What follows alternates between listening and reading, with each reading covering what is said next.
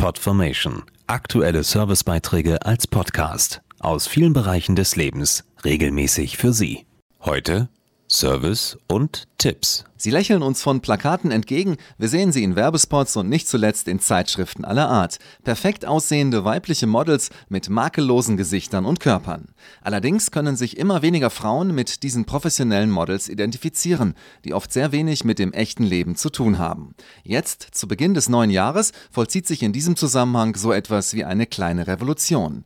Die Brigitte verzichtet ab sofort als erste Zeitschrift bewusst auf Profimodels und zeigt nur noch Frauen aus dem echten Leben. Finde ich besser, finde ich wesentlich besser, weil man sich besser damit identifizieren kann. Man sieht, dass auch eigentlich der ganz normale Sterbliche ein hübscher, toller Mensch ist. Finde ich richtig gut, weil ähm, diese ganzen schlanken Models, also deshalb finde ich es gut, dass da normale Menschen jetzt abgebildet werden. Die Resonanzen auf die Initiative Ohne Models sind überwiegend sehr positiv. Brigitte-Chefredakteur Andreas Lebert bringt auf den Punkt, warum das so ist. Weil Frauen heute für nichts im Leben mehr einen Stellvertreter brauchen, der etwas für sie erledigt.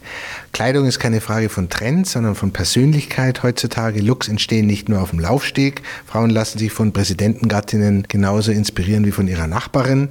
Wir wollen Mode und Beauty in Zukunft an echten Frauen zeigen, die mitten im Leben stehen und nicht den umstrittenen Gesetzen des Modelgeschäfts unterworfen sind. Mit Beginn des Jahres veröffentlicht das Magazin keine Fotostrecken mehr, die mit professionellen Models produziert wurden. Stattdessen kann sich jede in Anführungsstrichen normale Frau bewerben, sogar für das Titelbild.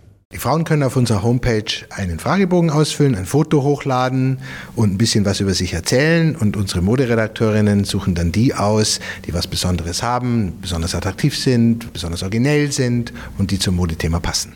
Eine Voraussetzung gibt es aber doch. Persönlichkeit. Und wenn eine Frau ausgewählt wird, kann sie sich in einem Punkt fast wie ein Supermodel fühlen.